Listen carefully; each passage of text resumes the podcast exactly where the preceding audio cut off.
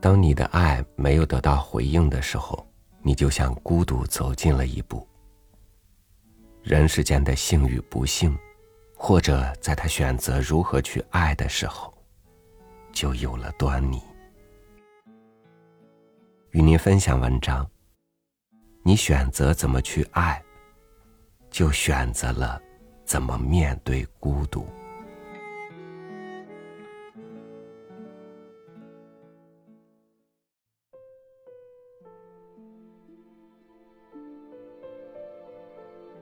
罗兰说：“爱是生命的火焰，没有它，一切变成黑夜。生而为人，爱是生命的开始。”雨果说：“孤独可以使人能干，也可以使人笨拙。”人生而不同，即便是面对同样一种境遇，也会有不同的人生体验。生活中，爱给了我们温暖和安全，但是孤独可以让我们自省和成长。心理学家认为，给予爱和接受爱的方式，也决定了我们接受孤独的方式。因此。爱和孤独有一种内在联系，处理好爱与孤独的关系，就是我们这一生最重要的事。二零一七年，《福布斯》杂志上刊登了一篇名为《为什么千禧一代是孤独一代》的文章，其中一项来自美国综合社会调查的研究数据告诉我们，自一九八五年以来。美国人中认为自己没有亲密朋友的人数翻了三番，这在年轻人群中尤为普遍。随着信息社会的到来，以个体为单位的生活方式不断侵蚀着人们的社交空间，孤独已经成为现代人的生活常态。当然，人的孤独感。来自于很多方面，比如说快节奏的工作让你和朋友逐渐疏离，为了求学而不得不离开父母，或者因为缺少沟通技巧而无法表达自己的真实情感。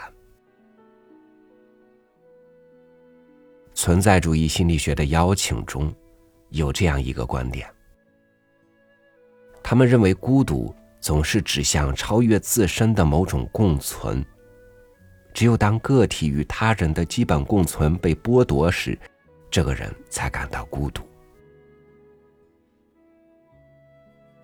有的人身处闹市，依然感到无所依傍。每个深夜时分，必须走上街头，融入到更大的群体中去，才能驱逐自身的孤独感。也有一些人的孤独。和参与群体活动无关。即便每天社交不断，站在群体的中间，内心依然孤独无比。欧文·亚龙说：“我们每个人的存在都是孤独的，但是，爱可以分担孤独。”电影《这个杀手不太冷》里。孤独的杀手说自己就是一棵无根的植物。可是，当他遇到了另一个孤独的小女孩之后，心中落下了爱的种子。最终，生了根的爱救赎了杀手和女孩，以及那颗孤独的盆栽。小女孩说：“自从遇见你之后，我的胃痛就好了。”我想，那个胃痛的感觉就是孤独了。杀手说：“你不会失去我，你让我尝到了生活的滋味。我想要快乐，睡在床上，有自己的根。你永远不会孤独了。”小女孩说：“我所认为的最深沉的爱，就是把我自己活成了你的样子。”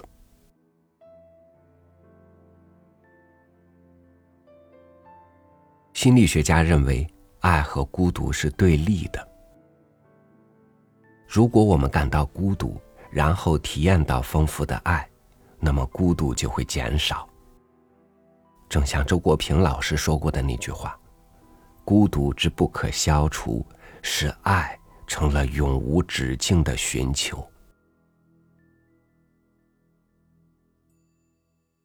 知乎上有人问：“为什么那么多人追求爱？”其中点赞最高的一个回答是：“因为爱能够创造一切。”英国一个电视台做过一档动脸节目实验。当一位母亲正常和孩子玩耍的时候，孩子是开心的；当母亲用动脸的表情、毫无感情的和孩子对视的时候，孩子先是伸出手想获得母亲的关注，失败；孩子又转头寻找在场其他人的关注，再次失败。孩子发现所有人都不关注自己后，便开始焦虑。难过，最后情绪崩溃，大哭起来。当母亲抱起孩子，重新和他玩耍的时候，孩子又恢复了愉快和开心的状态。心理学家把爱定义为一种深切关注、喜欢和奉献的感觉。我们的一生。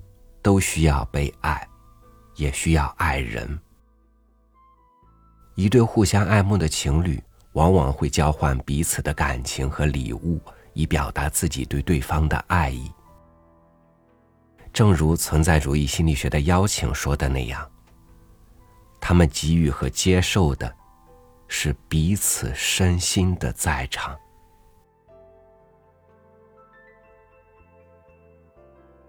爱。能为彼此赋能，人们在爱的关系中获得成长和活力。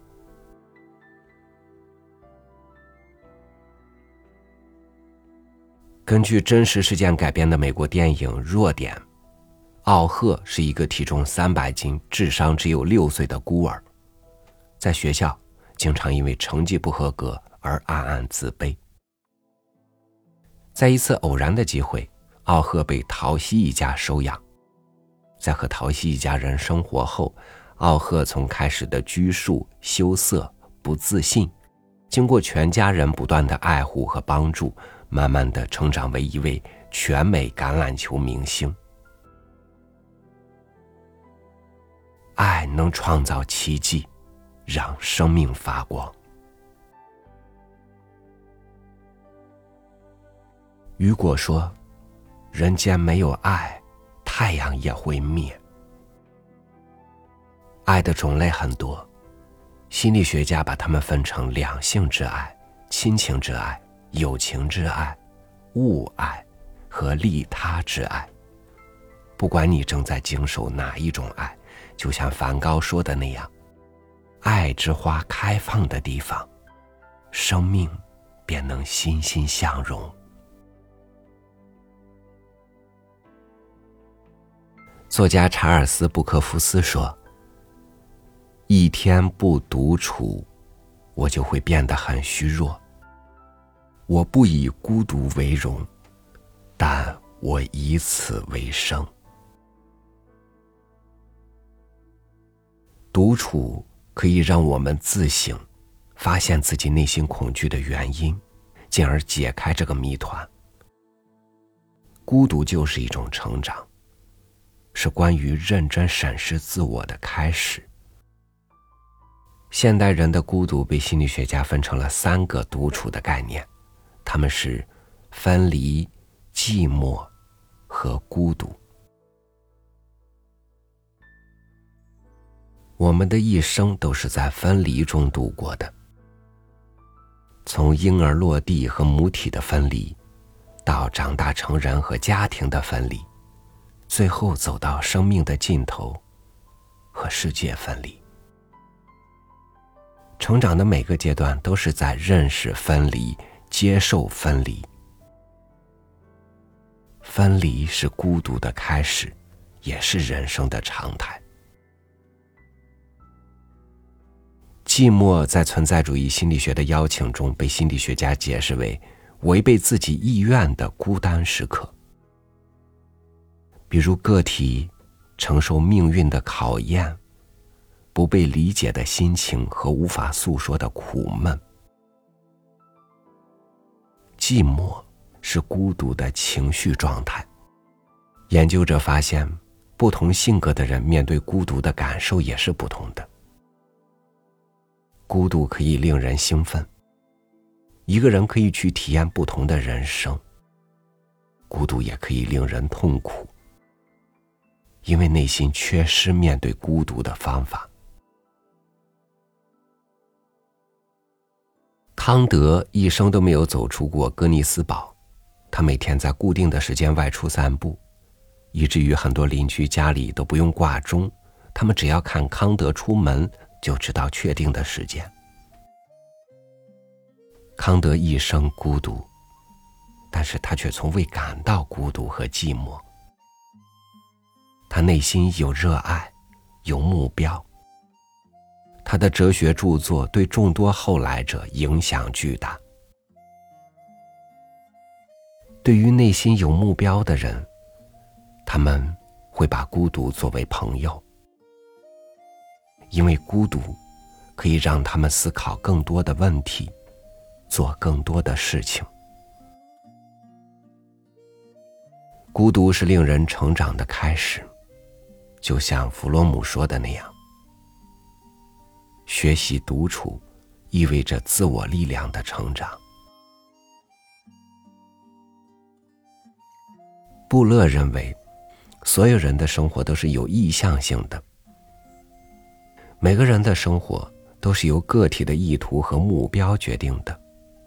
每个人在自己不同的阶段，都应该树立相应的生活目标，来对抗和消解孤独。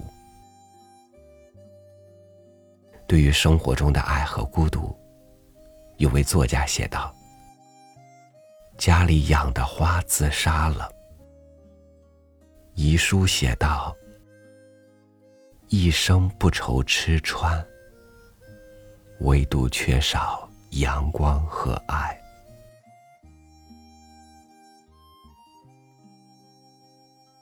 爱是万物的生命之源，爱给予人们生命。”又让这生命有了不同的价值。一个人选择爱的同时，也就意味着选择了孤独。因为作家还说过，孤独和爱是互为根源的。孤独无非是爱寻求接受而不可得，而爱，也无非是对他人孤独的发现和抚慰。我们需要爱，也需要孤独。了解了爱与孤独的关系，我们就不再惧怕孤独。生活中，就让我们在享受爱的同时，也直面孤独的问候吧。毕竟，我们都在为成为更好的自己而努力着。